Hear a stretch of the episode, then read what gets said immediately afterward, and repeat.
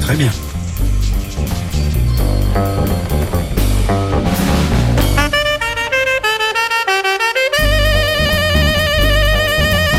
Parce que bon, j'ai rien d'intéressant à dire. pour arriver à, à la décroissance. Il bu de l'alcool et fumait du cannabis.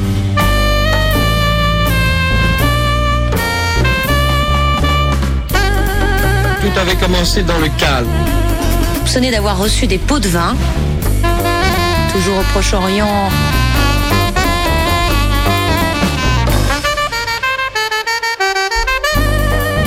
pas de moyens pour répliquer. Eux, ils ont gaz lacrymogène. Eux, ils ont les matraques, ils ont tout. Nous, on n'a rien, on a que les mains, on a que des pierres.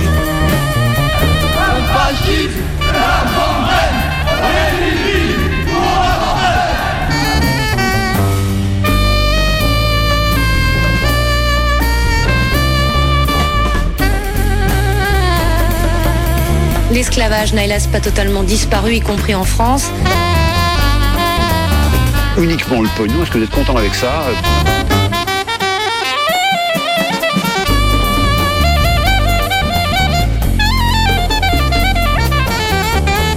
Une question se pose. Les expériences aériennes françaises sont-elles dangereuses? Est-il vrai que le 26 juillet 2006, une catastrophe nucléaire a été évitée de justesse en Suède? C'est parfaitement vrai.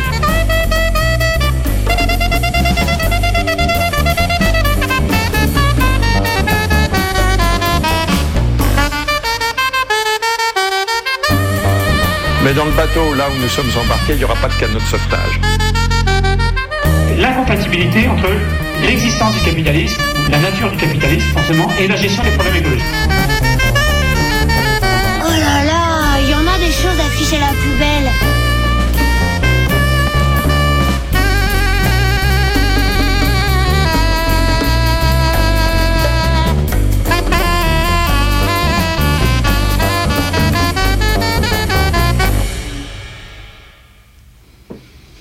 Bonsoir à tous et à toutes. Euh, nous sommes ensemble jusqu'à 20h. Vous êtes à l'écoute du Canu Info de ce jeudi 25 janvier 2024. Je suis au micro euh, orange des traites de la CFDT. Enfin bon, il l'était un peu moi, vous m'avez dit, vous allez me dire hein, ces derniers temps. Euh, et toi, tu es au micro euh, noir de l'anarchisme. Je suis donc accompagné de Laurent. Bonsoir à Mhm. tous et à toutes. Nous nous excusons pour notre absence de la semaine dernière. Il fait donc 11 degrés pour ce mois de janvier. 8 dans les studios de Radio Canu. On n'est jamais à la bonne température dans ces studios, vous aurez tous et toutes remarqué. Euh, en tout cas, il est censé y avoir donc une manifestation euh, au départ de la place de la Croix-Rousse contre euh, cette loi Darmanin immigration. Euh, parce que c'est pas parce que le Conseil euh, constitutionnel euh, a fait valoir certains problèmes avec euh, cette loi qu'elle est enlevée. Hein. Non, elle est toujours bien là. Euh, et donc il y a encore euh, et toujours des gens qui se mobilisent bien évidemment à travers toute la France. De quoi allons-nous parler, très cher ami? Ah, de plein de choses. Ah, je, je te sens euh, à fond, à fond. Allez, fais-moi un petit tour de. bah, on va parler de cette loi immigration. euh, tu vas parler d'inflation. Tu vas parler de. On va parler d'agriculture forcément. On va parler de Gaza. On va parler d'Inde. Voilà, il y aura pas mal de sujets, peut-être de, de sport. On va faire d'une rubrique sport. Ouais, il y a des rubriques sport, mais non, non, le, le Canu Info du jeudi. Enfin, vous savez, ma passion pour euh, la compétition euh, régionaliste et nationaliste, c'est évidemment euh, de ce genre de choses dont nous allons parler, évidemment des JO, hein, c'est aussi notre grande passion euh, pour ce rendez-vous international immanquable, évidemment. Euh, en tout cas, donc, on a eu le retour du Conseil constitutionnel aujourd'hui. Je rappelle que euh, le Conseil constitutionnel avait été saisi par Monsieur Macron, ce qui avait eu quand même un peu le goût d'agacer Monsieur Euh, qui avait décidé que euh, euh, c'était pas une chambre d'appel des droits du Parlement. Euh, des choix du Parlement, excusez-moi. Euh, C'est-à-dire que bon, ben, c'était une espèce, une espèce de stratégie un peu pourrie hein, de Monsieur Macron pour euh, à la fois euh, conserver et nettoyer euh, sa petite euh, loi discriminante et raciste. Et puis ça avait été saisi par la présidente de l'Assemblée nationale et les députés et sénateurs de gauche. Donc le Conseil constitutionnel a censuré à peu près deux tiers du texte, si j'ai tout compris. On vous rappelle que ce texte, il a été voté avec les voix de, du Rassemblement national et du parti Les Républicains, qui ont permis, hein, grâce à des ajouts dans le texte premier présenté donc par le gouvernement avec Monsieur Darmanin, donc qui est toujours là, hein, bah oui, vous l'aurez bien compris, et donc à l'époque Madame Borne, soutenue évidemment par notre président. c'est donc des questions qui se posaient. Alors on a appris que le Conseil constitutionnel a euh, censuré euh, en partie ou totalement 32 articles sur 86 tout de même, euh, en considérant que ce sont des articles sans lien avec le projet de loi, c'est ce qu'on appelle des cavaliers législatifs, hein, vous savez cette petite expression, pour désigner ce qui n'a rien à faire là. et ça touche des dispositions sur le regroupement familial, les titres étudiants, vous savez il y avait l'histoire de cette caution euh, hein, ça vous parle. Et puis aussi euh, tout ce qui était livré euh, à la disposition aux dispositions sur les prestations sociales. Je vous rappelle que en fait, il fallait avec cette loi, il faut avec cette loi une durée de résidence minimale quand on est un étudiant ou une étudiante hors Union européenne. Et donc pour bénéficier de prestations sociales hein, comme les allocations familiales, bah, il fallait être là depuis 5 ans pour ceux qui travaillent pas, 30 mois pour les autres. Enfin voilà. Bon, c'était donc extrêmement discriminant, extrêmement dur. Euh, il y a euh, aussi euh, le Conseil constitutionnel a aussi censuré la fin de l'automaticité du droit du sol pour les enfants d'étrangers nés en France et aussi euh, trois articles pour des motifs de fond, euh, avec euh, l'article premier pour la fixation de quotas migratoires par le Parlement. Du côté du, du côté du Conseil constitutionnel, on estime que lors du jour des assemblées ne doit pas être fixé par la loi. C'est pour ça que ces articles ont été censurés. Alors, ce qui est intéressant, comme je vous le disais, c'est qu'une partie de ce texte a été aménagée par le Parti républicain et par les idées du Rassemblement national, que, que Monsieur Darmanin porte tout à fait bien. Hein entre nous, tout, ça, lui faisait pas mal d'ajouter certaines choses. Mais du, coup, Monsieur Darmanin a euh, aujourd'hui euh, estimé que euh, ce qui reste, c'était les partis qui avaient été amenés par son gouvernement et par son parti à lui. Et ce qui était viré, c'était les, les, les, les, les, propositions des autres. Hein. Donc il est content. Ouais, il a pas tout à fait tort. Tout le monde a joué un sketch. Hein. Ah bah euh, ils, ont fait passer euh, euh, les idées, puisque le but c'est quand même avant tout de faire incruster les idées du, du, Rassemblement national et des fachos dans la tête des gens. Ça, ils y sont arrivés. Ensuite, tout ce qui avait été rajouté, effectivement, c'était quasi sûr que ça soit censuré par le Conseil constitutionnel. Tout le monde a joué le jeu. D'ailleurs, c'est Macron qui a saisi le Conseil constitutionnel. Il y a eu plusieurs saisines, hein, mais ça, c'est celle la saisine de Macron. Donc en fait, tout, le monde fait semblant. Là, la droite et l'extrême droite hurlent c'est dégueulasse, tout ça. En fait, on, est dans, du théâtre, euh, du théâtre qui prépare au fascisme, mais c'est du théâtre. Euh, personne n'est honnête. Euh, voilà, ils vont pas plus loin que ça. ils sont contents. Ils, se glorifient tous, sauf la droite et l'extrême droite qui hurlent. voilà, mais mais bon, finalement, c'était ultra prévisible et ça n'apporte rien. Et ils ont enlevé les pires mesures, mais le cœur de la loi est elle-même à vomir. Donc finalement, on gagne sur la marge et sur les mesures ultra violentes, ultra méprisantes, mais sur le, reste euh, du racisme, de la xénophobie, de tout ce qu'il peut y avoir dans la loi, ben voilà, ça y reste. D'ailleurs, M. Darmanin a euh, donc expliqué que jamais, je le cite, hein, jamais un texte n'a prévu autant de moyens pour expulser les délinquants et autant d'exigences pour l'intégration des étrangers. Donc il n'a pas dit les étrangers délinquants, hein, il dit les délinquants parce que dans sa tête, c'est comme le RN, euh, Zemmour et autres, euh, les étrangers sont des délinquants. Donc il y a une espèce de raccourci facile dans cette déclaration. Donc tu dis que les droites râlent, effectivement, du côté du RN, M. Bardella s'énerve hein, en disant que c'est un coup de force des juges avec le soutien du président de la République, on n'est pas loin du complot quand même, et il explique qu'il n'y a qu'une seule solution, c'est le référendum sur l'immigration, ce fameux référendum qui, euh, soi-disant, donnerait euh, donc raison aux Français et aux Françaises qui voudraient virer donc les étrangers. Et puis du côté euh, du Parti des Républicains, avec son président Monsieur Ciotti, lui il juge excusez-moi, que euh, le Conseil constitutionnel a jugé en politique plutôt qu'en droit. Et donc, euh, euh, du côté des, des, républicains, on appelle à une réforme constitutionnelle pour sauvegarder le destin de la France. Je vous la fais courte, la phrase. mais ce qui est marrant, c'est que on, se, on est toujours à dire De Gaulle, De Gaulle, mais enfin, du coup, ça les avance pas bien, hein, quand même, les histoires de De Gaulle, parce que d'un seul coup, ils estiment que la Constitution, elle est quand même pourrie, que ça les a pas bien avantagés dans cette solution. bon, en tout cas là, là, là, du côté de la des droites, on estime quand même que c'est un peu une victoire, hein, puisque cette loi a quand même euh, est quand même passée, même si pour les républicains, les républicains, ça a un peu une claque parce que finalement euh, leurs propositions sont mises de côté, mais tout le monde s'y retrouve, euh, sauf évidemment demain les étrangers. Ouais. Alors on parle euh, d'autre chose, d'agriculture, de jacquerie, de cancer, de maladies, de libre-échange.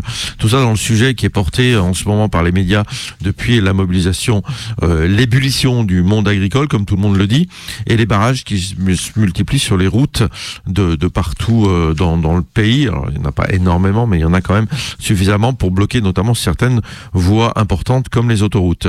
Et on va parler d'abord du Haut Conseil au climat. Alors c'est un organisme indépendant euh, politique euh, en matière de climat et qui publie un rapport et qui est censé servir de base à certaines politiques euh, pour euh, pour le gouvernement et pour le, chef de l'État. Donc la présidente du Haut Conseil au climat, qui s'appelle Corinne Lequeré, s'est exprimée avec ce, rapport. Et elle dit que le système alimentaire et la production agricole française, hein, on parle de la France, sont en première ligne des défis climatiques. Euh, elle explique eh ben, les sécheresses, les vagues de chaleur, les inondations commencent à être importantes et ce n'est que le début des règlements climatiques. Donc il y a un problème pour l'instant euh, d'anticipation et de gestion euh, intelligente, dit-elle, et respectueuse euh, pour amener à faire l'agriculture dans un cadre de dérèglement climatique. Ensuite, elle parle d'autre chose, enfin le rapport parle d'autre chose, il dit bah oui, surtout en fait l'agriculture contribue au dérèglement climatique et au réchauffement climatique, puisque c'est 18% des gaz à effet de serre en France en 2021 euh, qui sont issus de l'agriculture, dont 59% liés à l'élevage. Et c'est la question fondamentale et qui crispe ô combien le monde agricole notamment, c'est l'élevage. Alors certes, euh, le gouvernement euh, annonce toujours, regardez, entre 2015 et 2021, il y a eu moins 8% euh, d'élevage, de, de, de, de, réduction de ces gaz liés à l'élevage. En fait, c'est pas tant euh, lié à une volonté écologique, loin de là, mais c'est plutôt lié à des difficultés économiques de la filière, notamment bovine, et c'est ça n'a rien à voir avec une quelconque politique écolo mise en place une politique qui n'existe pas de toute façon. Euh, donc après, elle, explique que il faut mettre en place une structure euh, pour développer une alimentation euh, bas carbone et que ça passe forcément par le changement de paradigme sur la consommation de la viande. Donc elle explique bien ça, elle ou il je dis elle parce que c'est la, la, présidente qui s'est exprimée euh, pas mal, mais il y a le rapport qui a été écrit. Ils sont, elle n'est pas toute seule à avoir écrit le, rapport. Alors elle, elle, elle, et eux, ils estiment que le, il y a des freins et des verrous euh, profonds euh, pour changer la manière de faire de l'agriculture, notamment des freins auprès des agriculteurs et des agricultrices, pour basculer vers des pratiques plus vertueuses, avec un développement de l'agroécologie notamment ou d'une et ou on va dire d'une agriculture qui, qualifie de climato-intelligente, c'est-à-dire comment on fait, qu'est-ce qu'on cultive dans euh, un cadre de dérèglement climatique.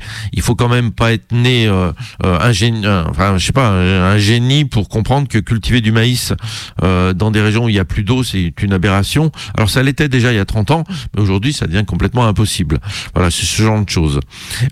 et d'après les calculs que fait le Haut Conseil pour le climat, 50% des émissions de gaz à effet de serre du secteur agricole peuvent être économisées d'ici 2050 en changeant de manière de faire, développant l'agriculture biologique notamment. Euh, enfin voilà, il y a, plein, de, plein de solutions proposées. Alors, ah, Laurent a cassé son micro. Hein. Bon. Voilà, ça y est, c'est revenu. Ouais, alors du coup, euh, euh, c'est ce genre de rapport qui énerve une partie du monde agricole, la majorité, et notamment la FNSEA et les jeunes agriculteurs. Hein, la FNSEA principal euh, syndicat euh, agricole, syndicat qui défend une agriculture euh, industrielle, productiviste, anti-écolo.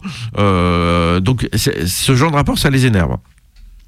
Et du coup, ça a déclenché ces premières mobilisations en début de semaine, portées par euh, cette idée de rejet des normes, euh, notamment des normes euh, et des, choses qui sont imposées au nom de la protection de l'environnement et au nom de notre santé à nous. Donc des manifs qui sont nés avec ces idées de droite, fortement implantées dans le milieu agricole, on le sait très bien. D'ailleurs, c'est pour ça que la FNSEA est majoritaire, alors que le syndicat de gauche, qui est la Confédération paysanne, est quand même très minoritaire dans le, milieu agricole, parce que effectivement, jacqueries sont vraiment des jacqueries de droite. Euh, alors, il y a, y a, quand même eu euh, des, des, des, discours. On a entendu le Premier ministre euh, à Matignon euh, l'autre jour accueillir le, le, président, enfin le président de la FNSEA, écouter ses revendications. Donc les revendications, on les connaît. Hein. Il faut lutter contre le millefeuille de normes, notamment bah, virer les normes environnementales, mais virer aussi les normes sociales. Ils l'ont répété plusieurs fois ça. Alors on rappelle que la FNSEA, c'est pas un syndicat de salariés, c'est un syndicat patronal. Ce syndicat patronal, comme tous les patrons, ils veulent arrêter, ils, veulent, ils ne veulent plus payer ce qu'ils appellent des charges, c'est-à-dire du salaire indirect, c'est-à-dire ils veulent plus financer grosso modo la santé, les, tous les services publics. Voilà ce qui, est, ce qui est dit par la FNSEA. Et puis il y a tout l'aspect anti-écolo, puisque le, le, président de la FNSEA l'a dit, ils sont contre la suppression et l'interdiction des pesticides. Ils sont contre, alors c'est pareil, la préservation des haies, on a, on a vu, il y a eu plein d'études scientifiques qui expliquent l'intérêt de mettre des haies, c'est-à-dire de séparer les champs. Là, ils sont totalement contre. Les terres en jachère, ils sont contre aussi. Enfin voilà, ils, ont porté ces revendications auprès du Premier ministre Monsieur Attal, euh, des revendications donc issues du patronat, donc c'est-à-dire de, des revendications agricoles de droite. Hein. C'est clairement ça qui est dit. Il y a d'autres revendications sur les revenus, sur pas mal, sur d'autres choses aussi, qui sont portées cette fois-ci par un peu tout le monde. Et on a entendu, heureusement, d'autres discours. Alors, notamment de la Confédération paysanne. Là, on va citer euh, euh une des responsables, qui est euh, la, bah, la, secrétaire nationale, hein, qui s'appelle Sylvie Colas, qui euh, est, est, partie, euh, qui s'est mobilisée. Ils ont décidé de soutenir le mouvement et de s'y intégrer pour présenter un autre modèle que le modèle de la FNSEA. Donc, ils, alors, elle explique bien. Hein. en fait, la FNSEA, ils sont obnubilés par les normes et tout ce qui est leur les emmerde pour gagner plus d'argent en détruisant plus la planète. La Confédération paysanne, ils ont un discours inverse. Euh, ce qui les intéresse, c'est le revenu des paysans en premier. Et donc leur première attaque, c'est euh, le, les accords de libre échange. Alors on en parle des accords de libre-échange parce qu'il y en a un qui a été signé très récemment, c'est en décembre dernier, un accord avec la Nouvelle-Zélande, euh, mais c'est pas le seul, hein. il y en a eu avec le Mexique, le Chili, l'Australie, le Kenya, le Brésil, le Paraguay, j'en passe des meilleurs. Il y en a d'autres en cours de négociation. Ça se fait au niveau de l'Europe en général, mais c'est porté par euh, les gouvernements au sein de la Commission européenne. Hein. Euh, euh c'est ça dont il est, il est question. Et chaque fois qu'il y a en fait un accord de libre-échange que dénonce la Confédération paysanne, eh ben ça permet à des pays à l'autre bout de la terre d'envoyer euh, leurs produits agricoles et notamment euh, leurs euh, produits issus de l'élevage, les animaux morts, quoi, avec des prix très très bas parce qu'ils n'ont pas les mêmes contraintes que chez nous. C'est le cas donc notamment de la Nouvelle-Zélande. L'objectif derrière tout ça, en fait, et oh, ça marche au niveau de l'Europe et au niveau de la France, c'est qu'en fait, avec la Nouvelle-Zélande, on a besoin, euh, pour le pseudo-verdissement de l'économie, là, on a besoin du lithium, euh, de cuivre, de trucs comme ça qui sont présents dans ces pays. Euh, on l'a vu hein, avec l'Afrique, c'était la même chose avec le Chili ou le Kenya, par exemple. C'est que eh ben, on a besoin des trucs chez eux. Qu'est-ce qu'on peut accepter qui peut nous, vendre? Eh ben, c'est les produits agricoles. Et c'est comme ça qu'on casse en fait la production française avec ses importations à bas coût de produits agricoles. Ça, c'est un peu dénoncé par la FNSEA, mais c'est pas ça qui est mis en avant. Ça, ça devrait être en premier, puisque c'est ça le, le, le, premier problème euh, en fait actuel euh, des agriculteurs. C'est pas du tout les, euh, les problèmes d'interdiction de, de, de, du glyphosate, par exemple. Enfin, si pour la FNSEA, ça les gêne parce qu'ils aiment bien quand même polluer toutes les rivières et donner les cancers à tout le monde. Mais ça, bon, hein, c'est euh, juste, ils se battent sur un autre modèle de société qui est pas un modèle respectueux de, la nature et des êtres humains qui vivent, de, qui tentent de vivre dessus. Donc voilà. Mais donc la Confédération paysanne a mis ça en avant et a attaqué pas mal la FNSEA sur euh, tous ces argumentaires euh, anti-pesticides forcément et surtout euh, sur les voilà sur les haies sur sur le modèle de gestion de l'eau parce que la FNSEA voudrait s'accaparer la gestion de l'eau avec ses fameuses méga bassines etc et alors que la, voilà la, Confédération paysanne dit qu'il faut repenser ce qu'on cultive et de la manière dont on le cultive. Donc depuis hier la Confédération paysanne a appelé à mobiliser les paysans et les paysannes euh, qui euh, adhèrent à leur manifestation et depuis tout le monde appelle Mélenchon et tout, toute la bande. Ce qui est quand même assez drôle de la part de, de, de, certains de ces gauchistes qui ont juste envie que ça pète dans tous les sens et ce qu'on ce qu'on accepte, ce qu'on conçoit. Sauf que en fait, quand on a fait les manifs contre, quand il y a eu des manifs contre la loi Darmanin, il y a des syndicats qui ont appelé. Hein, la, la, CGT par exemple, la FNSEA a pas appelé à manifester contre la loi Darmanin. Sur les retraites, rappelons-nous quand on était dans les manifs, il y avait des confédérations, il y avait des, syndicats agricoles? Bah, il y avait la confédération paysanne avec un, un ou deux tracteurs, oui. Mais la FNSEA n'a jamais appelé à défendre la retraite française. Donc en fait, aller collaborer avec ces gens qui sont contre nous, c'est quand même un petit peu problématique. Juste au nom euh, de, de foutre le bordel euh, pour embêter Macron, c'est un poil limite. Et en fait, on passe vite du compromis à la compromission. Alors vous allez me dire, c'est pas la première fois que Mélenchon et euh, compagnie font de la compromission, mais en tout cas, faut, faut faire attention. Et du, du coup, ce que fait la Confédération paysanne, c'est-à-dire participer aux manifestations en amenant des arguments et en montrant ces arguments, ils ont été reçus aussi par Attal, etc. C'est plus, c'est intelligent parce qu'il faut montrer qu'on veut pas euh, brûler des préfectures, on veut euh, un autre modèle agricole. Et c'est ça qui est, qui est intéressant et qui, qui doit être porté par euh, les paysans et les paysannes de, qui ont un autre modèle que le modèle industriel et destructeur de l'environnement. Donc voilà. Alors. Euh, je sais plus ce que je voulais dire. Ah oui, puis pour terminer sur la FNSEA, on va parler d'un autre sujet en lien avec l'agriculture après, mais euh, le président de la FNSEA, donc Arnaud Rousseau, en fait, euh, bah, c'est un mec qui est quand même très occupé. Si vous regardez, il est très occupé, mais pas parce qu'il est agriculteur. En fait, il est administrateur ou dirigeant d'une quinzaine d'entreprises de holding et de, fermes. Donc, il est directeur de la multinationale Avril. Ils font des, huiles, Pugel, Sieur, etc. Il est administrateur de la holding euh, d'Avril aussi. Il est directeur général de biogaz euh, du Multien, spécialisé dans la méthanisation. Il est administrateur de CEPOL, leader français de la transformation des graines en huile. Il est aussi président du conseil d'administration de Sophie Protéol, qui finance donc des crédits aux agriculteurs, etc., etc. En fait, le, mec qui est porteur de, qui est chef de la FNSEA, il n'est pas agriculteur, il est capitaliste. Hein, ça, on l'a bien compris. Ce qui est, incompréhensible, c'est qu'il y ait des agriculteurs et des agricultrices qui votent pour euh, ce, modèle-là, alors que ils font que reculer, que perdre des choses, mais ça, ils ils l'ont pas compris ou alors ils se font manipuler. J'ai jamais eu vraiment la réponse. Alors euh, la question à se poser aussi, c'est, et ce qui est porté euh, par la, la FNSEA, de, l'avenir de l'agriculture. Alors, on, note les fermes grossissent en fait. Et ça, la FNSEA est pour, par exemple la Confédération euh, paysanne est contre. En fait, il faut savoir que d'ici 2030, la moitié des agriculteurs actuels vont partir à la retraite. Euh, plus euh, s'ajoute à tout ça un taux de renouvellement relativement faible. En gros, il y a deux installations qui ferment.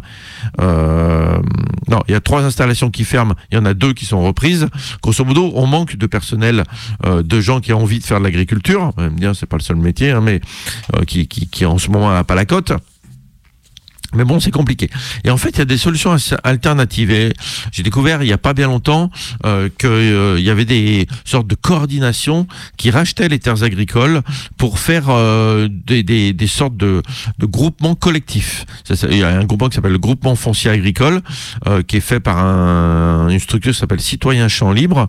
Euh, c'est à Malin, en Côte d'Or. Ça fait huit ans. En fait, ils ont racheté des terres agricoles parce que les, les paysans partaient à la retraite. Euh, donc ils ont pas mal, ils ont pas mal de surface. Ils sont 200 en fait, et ils sont réinstallés sur ces terres. Et bah du coup ils cultivent, donc en bio bien évidemment, des céréales, des graines, euh, des légumes, du houblon. Ils font un peu d'élevage euh, avec des ânes, des cochons, des brebis, euh, etc. Et euh, ils développent une agriculture ultra locale avec des, ventes locales et cette structure avec 200 habitants et des gens qui qui travaillent dedans permet eh ben de, de, de, d'empêcher finalement euh, l'agrandissement des fermes et de transformer les fermes en structures euh, capitalistes, en, grosses entreprises. Ce que veut la FNSEA, bien évidemment. Donc oui, il y a des alternatives, il y en a plein. il y a plein de modèles différents que celui porté par le gouvernement.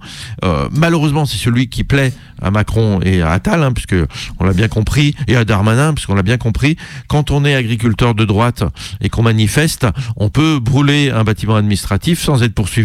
Quand on est agriculteur de gauche et qu'on participe à un truc euh, pour lutter contre une bassine qui détruit l'environnement, on se fait taper dessus et on va en prison, hein, parce qu'il y a eu des condamnations récentes sur des, des manifestants, des manifestantes euh, à Sainte-Soline. Donc oui, il y a, un vrai parti pris du gouvernement, euh, mais pas que. Hein, la récupération politique, elle est partout. Hein. On a vu le RN à fond dessus, tout ça pour proposer une agriculture qui est celle du, du 20e siècle, celle de, de après, enfin des années 60, celle qui détruit l'environnement.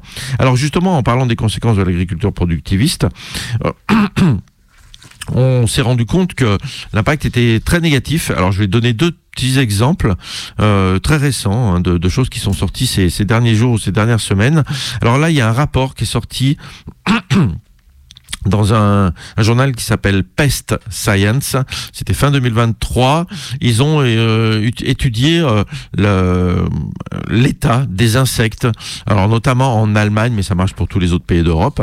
Euh, ils se sont rendus compte que dans les zones agricoles, les insectes aériens avaient subi une diminution de 90% de leur biomasse au cours des 20 dernières années donc c'est quand même beaucoup, il y en a presque plus, euh, avec une tendance annuelle qui est de baisse de, de en gros de 4,18% euh, chaque année maintenant euh, de ces euh, insectes aériens tués par euh, les, les produits que, mettent, que mettent les, les paysans euh, dans, dans les champs. Se, se, rajoutent les, les dérèglements climatiques qui favorisent ou défavorisent certains insectes par rapport à d'autres, parce que là dans, dans les chiffres au global ça baisse, mais en fait il y a des insectes négatifs qui eux un petit peu d'ampleur. Grosso modo, toutes les études, elles montrent que euh, en fait, il y a au moins 50% de baisse euh, de biodiversité et notamment chez les insectes ces 20 euh, dernières années dans les, les, les, endroits où il y a de, des exploitations agricoles. Là où il n'y a pas d'exploitation agricole, la baisse est beaucoup moins, beaucoup plus faible. Donc ça suggère qu'il faut absolument changer les choses euh, et que l'agriculture intensive, euh, elle détruit la nature, elle détruit le vivant. Alors ça c'est un exemple. Un autre exemple, on pourrait parler de du tébuconazole. Alors c'est un fongicide euh, qu'adore euh, les paysans qui font des grandes cultures, vous savez, ces, grands, grandes, ces grands champs euh, de monoculture. Euh, alors, il y a eu une autorisation entre 2010, sur 10 ans, entre 2009 et 2019 depuis, ça a été prolongé cinq fois. Alors, c'était classé dans une catégorie qui s'appelle la 1B, des produits où on a un petit doute quand même sur la dangerosité, tout ça. Depuis, tout le monde dit il faut passer à la catégorie du dessus, parce que maintenant on sait que c'est reprotoxique et que c'est un perturbateur endocrinien. Reprotoxique, euh, il faut dire à M. Macron que le réarmement démographique avec des produits comme ça, il n'y en a pas. Hein. hein donc, euh, euh, donc voilà. Alors, on sait euh, que ce genre de produit est dangereux. Là, on a une, une des remarques importantes sur euh, des, des, des, études hein, qui montrent que ce produit, alors j'ai cité ce produit parce que c'est tout récent qu'on reparle du tébuconazole, puisqu'il y a une réautorisation, euh, je crois jusqu'en 2026, quelque chose comme ça, euh, et que l'impact sur la reproduction est maintenant connu. Mais en fait, on pourrait parler de l'augmentation des cancers chez les personnes jeunes. Il hein, faut savoir que les moins de 50 ans ont 79% de plus de cancers et 28% plus de morts euh, aujourd'hui qu'il euh, y a 30 ans, dû à un environnement euh, globalement multipollué. Alors ça concerne pas que l'agriculture, mais en partie l'agriculture, puisque quasiment toutes les rivières en France sont polluées par les agriculteurs et les produits cancérigènes qu'ils rejettent dedans. Alors ils ont, j'ai lu pas mal d'études là aujourd'hui, et notamment des études sur les leucémies des enfants qui habitent près de parcelles viticoles, parce qu'on n'en parle pas, mais la viticulture c'est une des pires, euh, une des pire manière de, d'industrialisation du, du, vivant, puisqu'ils ont ils utilisent énormément de produits euh, dangereux, toxiques et cancérigènes. Et en fait, l'étude elle montre que en fait chaque fois qu'on double, qu'on augmente la densité euh, d'un kilomètre autour d'un kilomètre d'une habitation de 10%, on augmente cette densité de de, pieds de vigne, et eh ben ça augmente de 8% le taux de cancer euh, chez les enfants. donc là, il parle de leucémie notamment. Donc plusieurs études hein, qui sont sorties sur euh, les, les gens qui habitent euh, autour de vignes et les chiffres sont chaque fois catastrophiques. Et pourtant, la FNSEA continue de défendre ce modèle euh, qui détruit tout sur le passage. Donc voilà, pour reparler de l'agriculture, de notre manière de manger, de vivre, et, et puis on en reparlera sûrement plus tard. En tout cas, suivez ce que fait la Confédération paysanne. Ça donne quand même des infos et une image largement plus intéressante du monde agricole. Euh, J'avais une info euh, avant que tu parles d'a- d'agriculture qui était liée quand même aussi à notre gouvernement, c'est qu'on a appris euh, donc qu'il y aura une augmentation de 300 euros de l'avance des frais de mandat. C'est Madame Yael Braun-Pivet, la présidente de l'Assemblée nationale, qui a donc expliqué ça. Il paraît que c'est une décision unanime. Ils ont tous voté pour, quasiment. Euh, sauf euh, la, la France Insoumise La qui s'est abstenue. Ouais. Je vais dire déjà tu t'abstiens. Enfin bon, passons. Pas de courage. Euh, ce- bon, euh, en tout cas, euh, 300 euros, c'est pas mal. Ça fait une augmentation de 5,4%. Et là, je me suis dit, mais vous connaissez le montant de cette avance des frais de mandat Alors, je vous rappelle que c'est une avance. Oui, alors, vous, si vous êtes salarié et que, en fait, euh, vous avez des notes de frais, comment ça se passe en général dans votre boîte hein? Vous allez, bon, vous pourriez me contredire, mais comme vous n'êtes pas là, je vais me conserver cet avis. C'est que, bah, vous arrivez avec vos petits papiers, vous avez rempli souvent un petit fichier, et puis, bah, on vous rembourse hein, derrière. Alors, il existe parfois un peu des forfaits, tout ça, mais on va pas entrer dans les détails. En général, c'est comme ça que ça arrive. Bon, euh, là, c'est une avance, hein, donc on vous donne le pognon. À l'avance, parce que vous allez le vous dépenser. êtes censé restituer euh, à la trésorerie de l'Assemblée nationale le pognon non utilisé. Il paraît que c'est contrôlé. Oui, mais l'Assemblée va vous rendre, va vous rembourser vos frais aussi. Alors, euh, qu'est-ce que, que, que- que- c'est combien le montant? Vous savez combien c'est le montant? Vous avez une petite idée, mes chers camarades? Alors, le montant était jusqu'à présent euh, de 5645 euros. Par mois? Bah oui. Ils peuvent se faire payer des trucs. euh, Et donc, vous ajoutez euh, donc euh, Ouais, ouais. 300 boules. Euh, bah, c'est pas mal hein, quand même hein, pour pouvoir euh, faire des trucs pendant son mandat. Quoi. Bon, enfin bon, voilà, c'est juste pour dire que l'inflation euh, elle touche pas tout le monde. Alors sinon, je, vous savez peut-être que Monsieur Macron euh, pendant que les agriculteurs, agricultrices, paysans et paysannes euh, sont euh, dans la rue, je tiens à dire aussi que la CGT a appelé les travailleurs et travailleuses agricoles à rejoindre aussi le mouvement. Ce sont en général chez les ouvriers agricoles des, métiers pénibles et pas forcément des métiers très valorisés au niveau du pognon, des revenus. Et puis c'est aussi un secteur dans le- lequel on a pas mal de travailleurs et de travailleuses étrangers. Donc c'est vrai qu'on a vu quelques endroits où on a pu voir un patronat dire bah la loi immigration elle va pas nous aider beaucoup hein, sur euh, cette euh, ces travailleurs et travailleuses. Tout à l'heure j'ai parlé beaucoup des étudiants et des étudiantes mais en fait évidemment ça touche euh, tous les étrangers les étrangères. hein. vous m'aviez repris pour aller au-delà des quelques questions soulevées par le Conseil constitutionnel. En tout cas on sait que dans la restauration par exemple l'UMI syndicat de patrons a pris euh, fait cause contre une loi qu'elle trouve euh, problématique euh, parce qu'elle euh, bah, elle a besoin des étrangers, des travailleurs étrangers, des travailleuses étrangères pour faire fonctionner les restaurants, les bars et les boîtes de nuit et tout ça.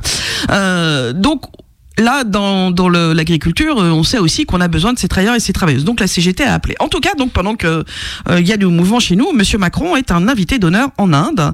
Euh, L'Inde va euh, célébrer demain la 75e édition de son jour de la République, et Monsieur Macron est l'invité d'honneur. Donc, euh, un- vous vous souvenez, on a eu l'arrivée de Monsieur Modi euh, pour le 14 juillet 2023. C'est un renvoi d'ascenseur. Exactement. Euh, Il y a donc 150 légionnaires euh, qui vont aller, euh, et puis pareil, ah, excusez-moi, 150 légionnaires, euh, deux chasseurs Rafale et un avion ravitailleur français qui vont aussi faire parade. Voyez, donc on- la France euh, rend aussi euh, l'hommage qu'il lui est rendu. Euh, donc il va être dans la tribune officielle demain, euh, Monsieur Macron. Euh, il paraît que, mais j'ai pas encore bien vu les photos, qu'il y a euh, Sébastien Lecornu, Rachida Dati, Stéphane Séjourné et puis euh, des chefs d'entreprise, euh, tout ça, tout ça, qui évidemment euh, escortent Monsieur euh, Macron. Alors euh, aujourd'hui, euh, Monsieur Macron, il est à Jaipur, la capitale régionale de l'État du Rajasthan, à 200 km au sud de New Delhi. Cette Jaipur, c'est une, capitale régionale qui est connue pour ses palais et sa beauté, sa grandeur aussi historique et patrimoniale. Donc, Monsieur Macron est accueilli avec le faste, évidemment, de, ce, pour la, présidence de la République. Euh, du côté de l'Élysée, on dit que c'est une marque de confiance, je cite, particulièrement importante de la part des Indiens à l'égard de la France, et ce, dans la continuité de la visite du Premier ministre Narendra Modi pour le 14 juillet. Tout le monde s'applaudit, oulala, on est content, on est content. Alors, c'est pas la première fois que Monsieur Macron euh, va euh, en Inde, euh, c'est pas la première fois que euh, des présidents français sont invités avec euh, un certain accompagnement quand même. Mais c'est vrai que l'idée là quand même de Monsieur Macron, c'est d'être un acteur de la zone Asie-Pacifique, hein, à lui tout seul, pas juste la France et son gouvernement, Monsieur Macron va être un acteur euh, partout. Hein, toujours cette même logique. euh, On va amener euh, la stabilité, la paix. euh, on va être là dans les décisions stratégiques économiques. voilà, c'est toujours cette position de Monsieur Macron. Mais après, c'est vrai que l'Inde est aujourd'hui une puissance économique extrêmement importante face à la Chine et avec une population aussi qui dépasse quand même le milliard d'habitants. Il faut s'en souvenir hein, quand même. hein. Donc, c'est aussi donc un territoire euh, économiquement important, mais c'est aussi euh, une, une puissance nucléaire, l'Inde. Donc pour la France, c'est bien aussi d'avoir des copains et des copines. euh, Surtout qu'il veut placer des réacteurs, comme d'habitude. Il, eh, il voilà, vient en VRP. évidemment, tu es en train de dévoiler un petit peu mon sujet, mais Ouais, évidemment, il y a ça. Euh, Il y a l'idée de refourguer encore du Rafale, d'où la petite peut-être euh, Mmh. euh, Rafale dans l'air là en ce moment en train de faire joujou, enfin en tout cas pour demain. Euh, et puis il y a effectivement l'idée de euh, refourguer euh, de l'EPR, hein, parce que bon, c'est pas facile à fourguer quand même, hein, il faut le dire, ça coûte très cher, et ça marche pas bien. Bon. Et puis en plus tu t'engages dans un truc où tu sais que c'est en retard, enfin. pff, Voilà, ça va coûter le double du l'EPR, prix hein. d'achat. Je tout dire, tu- déjà les Rafales c'est pas facile à vendre. Ouais, bah alors le. PR. Bah alors le PR, c'est encore plus compliqué. Euh, en tout cas, il y a donc des négociations euh, militaires, euh, nucléaires, euh, tout ça, tout ça, euh, euh, qui sont donc euh, qui vont être indiscutées euh, donc lors de tête à tête entre euh, les deux chefs d'État. On il paraît qu'on va aussi discuter Ukraine, Moyen-Orient et Chine. Euh, sur l'Ukraine, la position de Monsieur Modi, c'est euh, coucou. Nous on aime bien Monsieur Poutine et on aime bien la Russie. Euh, L'Inde rachète aujourd'hui euh, le pétrole que euh, nous boycottons ici en Europe. Hein. Non, c'est juste pour vous rappeler quand même que voilà, il y a des amitiés qui sont créées qui sont pas forcément euh, les mêmes. De voilà. Donc on discute du côté bah, du Moyen-Orient, bah évidemment. Hein, là, on est sur euh, une actualité euh, aussi brûlante. Et puis la Chine, c'est le concurrent, le gros voisin, et puis le concurrent économique qui aujourd'hui, hein, co- comment on fait? Parce qu'avec la Chine, les relations sont pas toujours évidentes. Donc pour l'idée, pour Monsieur Modi, c'est aussi de se placer correctement et euh, avec la France peut être pas mal. Alors j'ai aussi appris que Monsieur Macron, il est accompagné de Thomas Pesquet. C'est l'astronaute. Pourquoi? Parce que l'Inde est aussi un pays euh, émergent, fort dans le domaine spatial.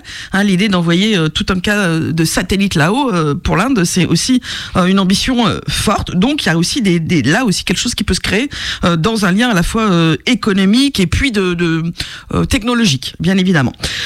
Donc on a appris que dès son arrivée, Monsieur Macron, il a dit qu'il y aurait 30 000 étudiants indiens pour 2030, euh, avec dans, le cadre d'échanges. Donc là, d'un seul coup, tiens, les étrangers, ils ont, le droit de venir, mais ils sont, bien évidemment, sélectionnés, vous l'aurez compris. Alors, euh, euh, Monsieur Macron se rend dans ce qui était euh, désigné, juin ce qui a encore peu, la plus grande démocratie du monde. C'est-à-dire que là où il y a le plus d'habitants, bien évidemment, sur un territoire extrêmement important aussi, vous l'aurez compris. Euh, mais euh, depuis euh, l'arrivée de Monsieur Modi au pouvoir, c'était il y a euh, 10 ans, c'était en 2014, euh, les choses se sont un peu dégradées. Il y a un institut suédois qui s'appelle VEDEM, euh, Varieties of Democracy, qui a classé l'Inde dans des autocraties électorales. C'est pas bon, hein. je vous le dis tout de suite, c'est un terme comme ça, euh, oula, on sait pas toujours bien ce que ça veut dire, mais en temps, euh, déjà autocratie, euh, voilà, et électorale, c'est-à-dire, bon, on sent que quand même, il y a du fascisme qui s'installe depuis euh, l'arrivée de monsieur euh, Modi, et donc monsieur Macron a été évidemment euh, interpellé par euh, euh, les organisations euh, des droits humains, euh, de toutes sortes. Euh, déjà, euh, pour le mois de juillet, euh, il avait été interpellé, il en avait un peu rien à péter, Monsieur Macron, et là, il continue. Alors, il faut savoir que Monsieur euh, Modi a lancé euh, sa campagne euh, en vue des législatives euh, pour le mois d'avril, et il a commencé à faire ça euh, le 22 janvier dernier, hein, donc euh, là, c'est il y a quelques jours. hein. Euh, il a été inauguré euh, en habit traditionnel couleur or, euh, un grand temple à la gloire du dieu euh, Rama dans l'état de euh, l'Uttar Pradesh, euh, donc euh, dans le nord. Euh, alors, c'est un symbole de plus d'une politique nationaliste hindouiste. Euh, c'est un temple qui a été construit euh, sur un ancien emplacement d'une mosquée qui avait été démolie par des fanatiques hindous en 1992. Euh, c'est à l'époque donc le BJP n'était pas au pouvoir, hein, c'était 92, euh, mais à l'époque déjà les membres du parti au pouvoir euh, encouragé les hindous à détruire cette mosquée et déjà à l'époque on, on engageait euh, les hindous à euh, attaquer euh, les musulmans, les musulmanes. Donc il y avait eu des émeutes religieuses extrêmement importantes. On parle de 2000 morts hein, quand même du côté des musulmans pour la plupart. hein, voilà. Et puis ça avait aussi remis en question la laïcité dans ce pays. Allez me dire, c'est un peu de partout que la laïcité euh, est soit mise à bas, euh, soit euh, dévoyée par des gens qui ne savent plus ce que ça veut dire. En tout cas, Rama, c'est un dieu extrêmement vénéré dans le panthéon de l'hindouisme. il serait né il y a 7000 ans dans cette ville d'Ayodhya. Je la prononce pas bien, je pense, hein, je... mais voilà. il y a plusieurs Y, pour tout vous dire. Et cette mosquée Babri aurait été construite sur le lieu de naissance euh, de Rama. Donc c'est pour ça qu'il fallait récupérer. Alors franchement, encore une fois, pour l'histoire religieuse, on massacre des gens. Hein. Vous auriez noté évidemment cette affaire. Donc euh, cette semaine, euh, euh Monsieur Modi est donc allé sur ce temple. Il a dévoilé une statue dédiée au, au dieu Rama et il a lancé ainsi sa campagne en se montrant encore l'homme fort d'une certaine foi et d'une foi nationaliste, celle qui est la foi devenue officielle, l'air de rien. L'air de rien, hein, parce que c'est pas constitutionnel, mais l'air de rien, c'est devenu la foi officielle euh, pour les Indiens et les Indiennes. Alors, euh, il a expliqué, je vous dis. C'est un temple, je cite, hein, c'est un temple de la conscience nationale, sous la forme de Rama. Rama est la foi de l'Inde, Rama est le fondement de l'Inde, Rama est l'idée de l'Inde, Rama est la loi de l'Inde, Rama est le prestige de l'Inde, Rama est la gloire de l'Inde, Rama est le leader et Rama est la politique, Rama est éternel. Ça pose. Ouais, ça, ça, pose, ça pose. Alors donc il s'est présenté à côté hein, des prêtres hindous lors de cette euh, inauguration. Il apparaît comme l'homme fort, encore une fois, euh, pour euh, ce pays, avec son parti, le BJP, qui est donné favori hein, pour les prochaines élections. Bon, faut dire que il y a quelques soucis quand même aussi en termes de démocratie pour tout un tas de gens. On a parlé donc de cette répression, en particulier des musulmans et des musulmanes, mais je vous ai parlé il y a pas très longtemps aussi des Sikhs qui avaient des soucis à l'étranger. Euh, ce sont aussi des euh, communautés à l'étranger aujourd'hui de Sikhs qui ont interpellé M. Macron pour dire que leur communauté était aussi discriminée et subissait des violences. Les les minorités religieuses ont donc des problème, mais pas seulement. On apprend aussi que euh, les euh, organisations euh, des droits humains, les journalistes d'opposition subissent des problèmes. D'ailleurs, il faut noter que les partis d'opposition ont boycotté hein, cette cérémonie du Temple Rama en expliquant que c'était un un mélange religieux et deux que ça avait vocation électoraliste. Bon, donc ça, voilà, là on a un vrai problème hein, démocratique qui se met en place et pourtant Monsieur Macron n'a pas l'intention d'intervenir sur ces sujets puisqu'il a dit que ça ne le regardait pas.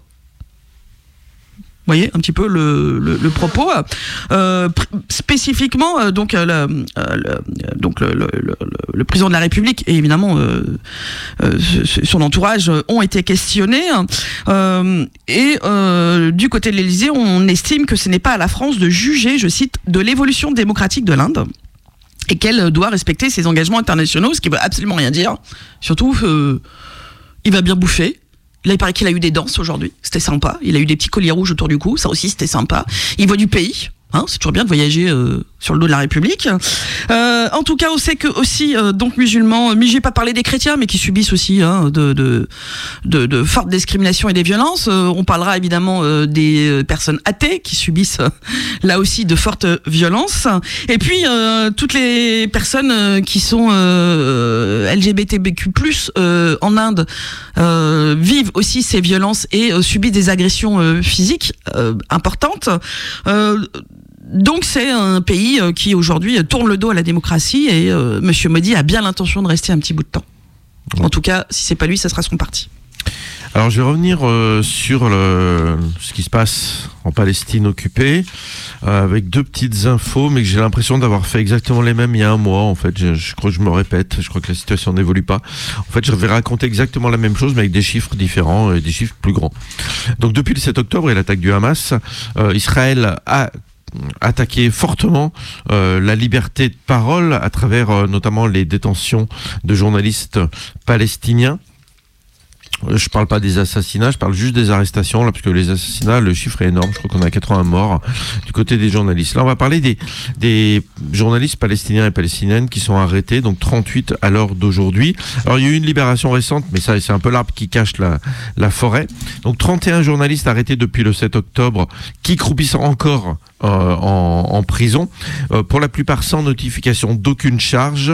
Euh, parmi eux, 29 ont été arrêtés en Cisjordanie. Et c'est ça qui est intéressant, c'est que pendant qu'ils font la guerre à Gaza, qui tue tout le monde et qui tue plein de journalistes, euh, dans la Cisjordanie occupée, ils mettent en prison les journalistes. Voilà, c'est euh, deux endroits, deux, deux ambiances, on, on, dira. Mais bon, deux ambiances qui sont quand même pas terribles pour la liberté, pour la démocratie et pour les Palestiniens, on n'en parle pas du tout. Donc voilà, c'est relativement catastrophique. Et, euh, et voilà, on, on, est tellement focalisé sur Gaza qu'on oublie des fois ce qui se passe un peu en Cisjordanie. Euh, donc voilà. Alors, ils utilisent, j'en avais déjà parlé plusieurs fois, de ces fameuses détentions administratives. Hein, c'est issu du, du, du, mandat britannique, euh, qui est un truc où ils, ils, peuvent mettre en prison des gens sans notification de charge. Ils n'ont pas accès à un avocat. Euh, ça dure jusqu'à six mois et c'est renouvelable. Et c'est euh, juste un juge israélien qui décide de renouveler ou pas.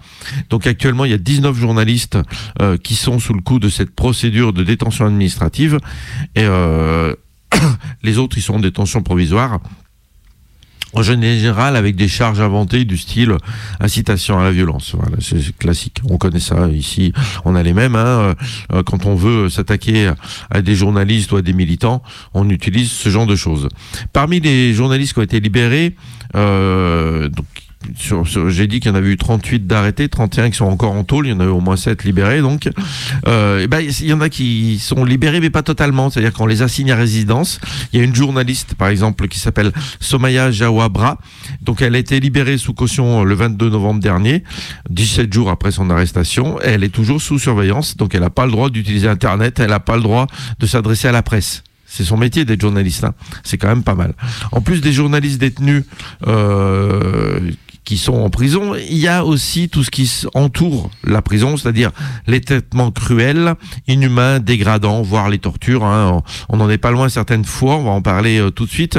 Il y a eu l'arrestation de Dia Al-Khalout, correspondant du site euh, d'information Al-Arabi Al-Jadid. Euh, ben, en fait, ils savent que ça s'est mal passé puisqu'il y a une vidéo du 7 décembre dernier qui a été postée divulguée par un soldat de l'armée israélienne qui se vantait hein, de ce qu'il avait fait. On voit le journaliste agenouillé au milieu d'une rue avec d'autres détenus à moitié nus. Euh, il avait été arrêté quelques heures plus tôt par une patrouille israélienne. Il est journaliste, donc ils ont incendié sa maison, ils ont arrêté chez deux frères qui ont été ensuite relâchés, et euh, il était détenu euh, donc par par l'armée au sud vers l'Égypte en fait, et il a été tabassé, torturé, d'après ce que raconte Reporters sans frontières. Donc voilà ce qui se passe hein, aussi sur ces journalistes. Là, on est parti à, euh, dans, à Gaza, avant on était en, Cisjordanie. À Gaza, ils meurent plus, euh, ils n'ont pas le temps euh, souvent d'aller plus loin et d'être arrêtés, mais euh, c'est quand même problématique aussi. Aujourd'hui, il reste un journaliste en prison à Gaza. les autres, ils sont plus en prison ou morts. mais les, tortures et les actes répressifs sont beaucoup plus forts quand, ils sont arrêtés euh, dans la bande de Gaza. Alors il y a d'autres exemples qui sont assez atroces. Hein. Il y a un journaliste qui se travaille euh, notamment, notamment pour euh, l'associé l'AP, l'Associated Press ou l'agence France Presse. Euh, le 13 décembre dernier, euh, il était vers un, des hôpitaux attaqués par l'armée israélienne. Il est, lui, il était avec une équipe médicale et en fait, il a été arrêté. Euh, donc ils l'ont un peu tapé, hein, juste ce qu'il faut. Ensuite, euh, ils ont arrêté sa femme et ses enfants qui ont été relâchés euh, par la suite. Ils ont bien évidemment incendié sa maison, détruit tout le matériel professionnel qu'il utilisait pour faire son métier de journaliste. Hein, il travaille pour les agences étrangères, internationales. Hein, c'est euh, voilà, donc il n'y a pas de justification, d'explication de la part d'Israël. Et puis bon, après euh, les Israéliens, un sniper israélien a assassiné son fils. Euh, donc voilà, c'est la situation que vivent en fait euh, les journalistes. Alors on dit, pourrait parler de tous les Gazaouis, euh, oui, mais ce qui est, atroce, ils meurent sous les balles des, des chars, etc. Mais en fait là, on attaque en plus des gens qui sont censés être protégés par les conventions internationales sur lequel s'assoit euh, Israël. Puis puisqu'on parle euh, des civils, euh, Israël aime aussi attaquer les instances internationales et notamment l'ONU, puisqu'il y a deux chars israéliens qui ont ouvert le feu hier sur un centre de formation de l'ONU qui était devenu un refuge. donc on est à Ran hein, dans le sud de la bande de Gaza, là où c'est catastrophique hein, depuis quelques jours. Et là où Israël a demandé aux habitants du nord de la bande de Gaza d'aller se réfugier pendant qu'ils détruisaient le nord, et maintenant qu'ils descendent dans le sud, euh, bah, ils détruisent le sud, mais avec les gens qui se sont réfugiés. Tant qu'à faire. Hein. Euh, donc voilà. Donc c'est euh, l'organisation euh, euh, de l'ONU sur les réfugiés euh, palestiniens, qui explique comment ça s'est passé. En fait, il y a un énorme complexe hein, qui abritait 10 000 personnes. La partie de l'ONU, elle abritait 800 personnes. Les deux chars savaient qu'il y avait des, civils dedans, bien évidemment. Ils ont tiré, donc on, une dizaine de morts, au moins 75 blessés, dont certains en état grave. En fait, ce qui est, ce intéressant, c'est qu'ils ils avaient déjà fait ça la veille, attaqué ce, cet endroit-là, ils avaient tué six morts, et il y avait eu une demande euh, de, bah, de, de, de l'ONU de dire bah, qu'est-ce qui se passe, et euh, l'armée a dit ouais, ça vous regarde pas, on dit rien. Donc ils préfèrent mentir plutôt que d'assumer euh, les assassinats de civils qui font euh, au jour le jour. Donc voilà. Alors aujourd'hui, il y a plus d'un million de personnes entassées à Rafah, qui est tout au sud de, de Khan Younes, près de la frontière euh, de l'Égypte, et il y a euh, voilà ces attaques en permanence contre les civils. L'excuse c'est d'attaquer le Hamas, mais là on parle pas du Hamas. Hein. On a 800 personnes réfugiées dans un bâtiment de l'ONU euh, qui euh, se prennent euh, des obus tirés par des chars, alors que les, les, les, les, militaires savent exactement ce qu'il y a dedans. On parle d'un assassinat et, et de tout ce qui s'ensuit. Surtout que, à nouveau, est sorti dans la presse israélienne des propos de différents politiques qui parlent de réoccuper la bande de Gaza, de réinstaller des colonies juives. Donc on sent bien que la situation est toujours critique. On a Benjamin Netanyahu qui a redit qu'il était contre euh, un État palestinien et on a Joe Biden qui joue avec le feu et qui refuse euh, de faire pression sur Benjamin Netanyahu pour arriver à la paix et à la construction d'un État palestinien. Donc voilà, il y a un mois j'ai dit exactement la même chose. J'espère ne pas dire la même chose dans un mois, mais j'ai quand même assez peu d'espoir.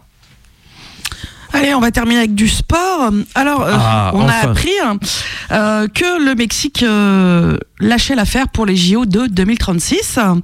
Euh, bon, on sait pas bien pourquoi, mais enfin, bon, ça lâche l'affaire. Il reste donc euh, la Pologne, la Turquie, l'Indonésie et l'Inde. L'Inde qui espère bien pouvoir rafler la mise euh, pour pouvoir, comme euh, la Chine, la Russie et la France, se faire valoir à travers une l'organisation d'une compétition sportive. Ça, ça sert à ça en fait. Hein. C'est les pays Oui. qui regardez, on est fort, on arrive à organiser un truc pourri. Ouais, puis tout, nous, on n'a pas les problèmes de démocratie. Voilà. Donc, euh, bon, bah voilà. Alors, je vous rappelle qu'en 2028, c'est à Los Angeles et en 2032, c'est à Brisbane, euh, aux États-Unis. Oh, en Australie, en Australie, excusez-moi. Euh, donc, bon, enfin voilà, c'était juste pour vous raconter ça. Et puis, donc, chanceux sont les Mexicains, les Mexicaines qui, malgré tout, vont devoir partager l'organisation de la Coupe du monde de football avec les États-Unis et le Canada. Hein, parce que maintenant, en plus, il faut s'élargir pour le bien de la planète. Comme il ça, faut il- aller voilà. dans plusieurs pays. Les équipes se déplaceront d'un match à l'autre en avion. Non, c'est parce qu'il y a la téléportation Ah oui, qui pardon, est en train de se mettre en place et qui est tout est prévu. hein. Voilà, voilà. Alors, euh, on a appris aussi un peu de choses sur euh, les JO de Paris 2024 et en particulier euh, la circulation de la femme olympique. Alors, La euh, flamme, la flamme. la flamme, la flamme olympique. Euh, Monsieur Darmanin a donné une conférence de euh, presse. Alors, je vous dévoile tout de suite le montant. Un million euh, pour euh, la circulation de la petite flamme. Ah, ça coûte cher, dis donc. Ah bah, ah, attends. Alors, euh, il, il m'a fait marrer quand même, Monsieur Darmanin. Alors, il, il, il a employé, je sais pas quel conseiller ou conseillère lui a trouvé le mot. En tout cas, il va y avoir une bulle de protection rapprochée autour du porteur ou de la porteuse de la flamme. Euh, ouais. Alors, il va y avoir 18 policiers et gendarmes en civil qui vont être dans la bulle de protection rapprochée euh, du porteur ou de la porteuse. Et puis, il va y avoir 100 euh, agents, policiers et gendarmes, qui vont former donc une autre bulle de sécurité, qui seront à l'avant et à l'arrière du convoi, donc autour de le porteur ou de la porteuse de la flamme. Et puis, pas loin, il paraît qu'il y aura le GIGN toujours à proximité, euh, donc à l'extérieur de la bubule. Vous voyez, Euh, il paraît que euh, Monsieur Darmanin voulait lutter contre toute forme de désordre public, a-t-il expliqué, et il a parlé de sitting. Ouais, dans sa conférence de presse. Donc, bon, il, a aussi cité un peu des gens qui doit être très fier d'être cité par Monsieur Darmanin. Ouais.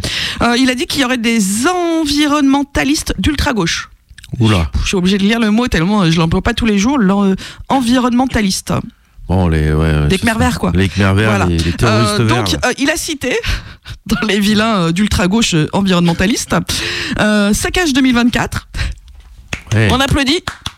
Dernière rénovation. On vous les applaudit. Et, et, évidemment, les soulèvements de la Terre. Et on vous applaudit encore parce que vous êtes les grands gagnants quand même euh, du discours donc de cette conférence de presse de Monsieur euh, Darmanin. Bon, il a aussi dit, je le cite, à ce stade, il n'y a pas de véhilité de l'ultra-droite. Bon alors, l'ultra-droite Ouais, vous faites quoi là? Vous faites quoi? Bah attends là, ils, Vous êtes naze, hein? ouais, ils font des trucs. Qu'il y a quand même une paysans, là. flamme qui va se balader. Je vous rappelle qu'il y a euh, de- des, des, des endroits, des, des territoires, euh, qui ont payé 150 000 euh, euros pour voir passer la flamme. Alors bon, en même temps, il- un million, ça va coûter quand même, hein, donc euh, d'un côté. Mais en même temps, bon, il y a euh, de l'autre côté euh, quand même hein, des organisateurs des JO qui sont pas complètement cons et ont demandé 150 000 balles. Alors il faut dire que tout ça, ça va quand même être euh, lourd, hein, puisque quand la flamme, elle va arriver euh, en France à Marseille, euh, il y a 5000 policiers et gendarmes qui vont être mobilisés. Juste pour une flamme. Une flamme. Une belle flamme.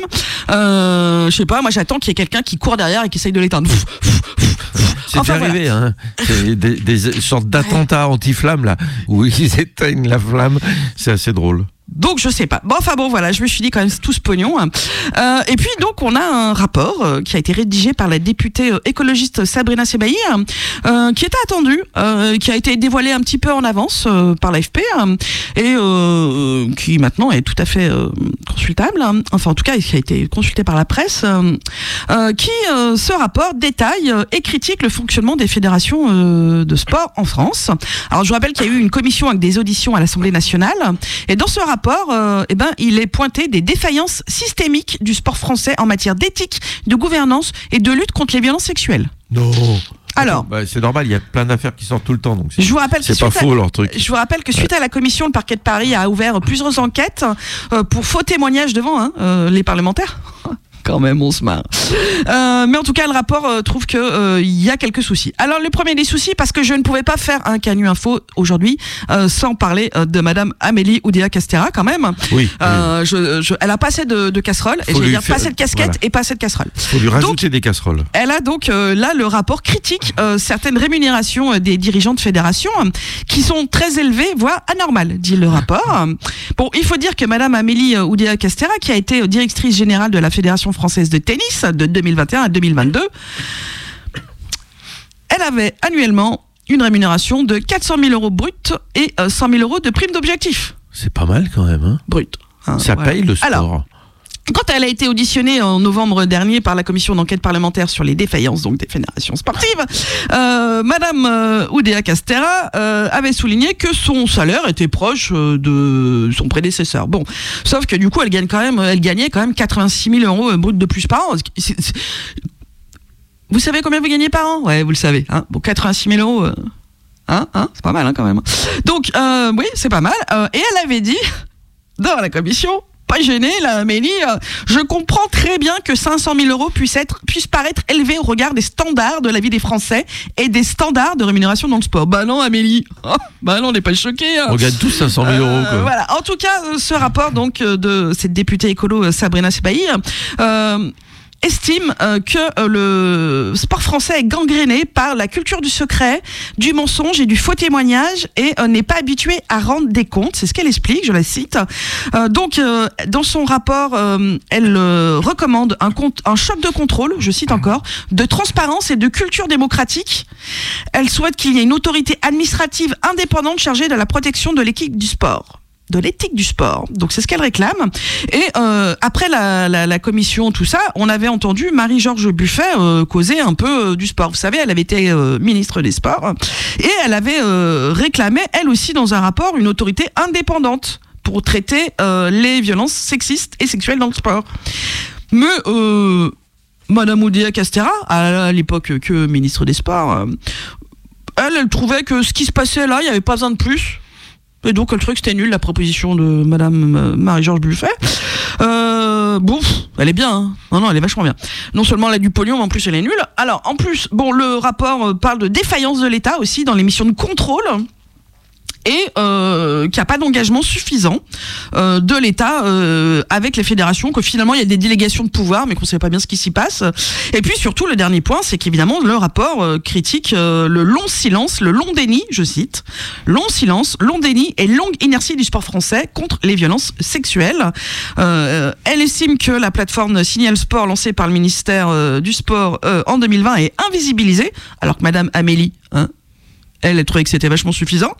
Que donc la, la plateforme est invisibilisée, sous-dimensionnée et largement méconnue. Bah ouais, parce que je suis à peu près sûr que vous saviez même pas que ça existe. Euh, mais bon. Un beau petit rapport, on va voir ce qui en sort. Et puis euh, pour euh, terminer un petit peu euh, sur le sport, je regarde quelle heure il est. Il me reste peu de temps. C'est Florian, excusez-moi, j'écorche son prénom, Grill, qui est président de la Fédération française de rugby. Il a été interviewé donc par le Parisien. Il estime que l'état des finances de la Fédération française de rugby est catastrophique, c'est le terme qu'il emploie. Alors, évidemment, le Parisien est tout étonné, hein, euh, mais enfin, il y a une Coupe du Monde de rugby, ça a dû bien ramener euh, un peu des sous quand même cette affaire, non? Alors, lui, il dit que bah non, Bah, il s'attaque à euh, l'équipe précédente de la Fédération française de rugby. Vous vous souvenez, je vous en avais parlé, il y a eu des soucis Ouais. hein, bah, avec Monsieur Laporte, euh, il est où le pognon, euh, qui c'est qui a aidé qui à avoir des marchés, hein, vous, vous vous souvenez de tout ça bah, Lui, donc, il s'en prend à l'équipe d'avant en disant, bah en fait, il y a qu'une infime partie qui est retombée dans les caisses de la Fédération, que ça s'est très mal passé puisque il y a donc la World Rugby, hein, c'est l'organisation qui gère les coupes du monde de rugby, qui normalement euh, euh, aux fédérations organisatrices entre 30 et 50 millions d'euros. Et ben là, il estime que ça a été très mal négocié par la fédération, dirigée à l'époque par Monsieur euh, Laporte, et que c'est une euh, opération surtout pour l'État qui a pu encaisser des recettes de TVA. Mais hein, voilà, donc peut-être que l'État a pu investir sur des trucs, mais finalement l'État lui il est tout content et que la World Rugby a fait de son côté une belle opération comme d'habitude, que les villes hautes ont fait une belle opération. Mais qu'en fait, pour la Fédération euh, française du rugby, bah, le pognon, il n'est pas rentré dans les caisses. Donc lui, il estime que au mieux, il y a 2 millions d'euros qui rentrent et que au pire, ça va coûter 7 millions d'euros à la fédération. Donc il estime qu'en fait, ben, il va falloir économiser et que euh, c'est pas facile et qu'en plus de ça, on lui sort un Stade de France inutilisable en 2024 puisqu'il y a les, Les JO. Euh, que donc ça, la Fédération française de rugby perdrait, euh, selon ses estimations, 2 millions de recettes par match. euh, au Stade de France, qui donc n'auront pas lieu, euh, et que donc euh, on apprend donc en fait c'est pas rentable forcément d'avoir des coupes du monde sportives euh, en France, hein, donc on voudrait pas dire que les JO c'est pas, pas toujours intéressant.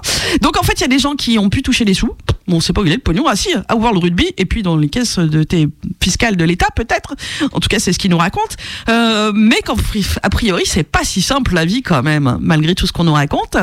Donc voilà, nous sommes euh, impatients et impatientes hein, euh, de, de voir ces JO arriver. hein. D'ailleurs, on a vu les flics euh, euh, défendre, euh, ils ont bien raison, hein, je, je- je suis désolé, hein, euh, leur pouvoir d'achat en allant demander des primes, hein, parce Ah bah, qu'on va les faire profitent, bosser. euh, Ouais. euh, mais je pense qu'on va beaucoup les faire bosser hein, d'ailleurs hein, pour ces JO. Euh, ils devraient être de sortie. Hein. En plus, ceux qui vont être dans la bulle, j'espère qu'ils ont une prime bulle. Parce que eux, quand même, et elles, il y a peut-être des nanas d'ailleurs, hein, j'espère que ce sera un petit peu une parité quand même, hein, et une mixité. Euh, bah, j'espère qu'ils ont une prime bulle. Voilà. Mais euh, non, les, le sport, euh, c'est quand même, ma foi, très très intéressant. Et ça va nous coûter du pognon et des emmerdements surtout. Hein et ben sur euh, tout ça, nous allons vous laisser. Ouais. Et on va vous laisser avec les bandes continues. Et nous, nous allons nous retrouver la semaine prochaine. Eh ben oui. Et ben nous, nous, nous, je bafouille, vous voyez. Vous allez passer, euh, je l'espère, tous et toutes une bonne soirée en écoutant la meilleure des musiques sur la plus rebelle des radios. Ciao. Ciao.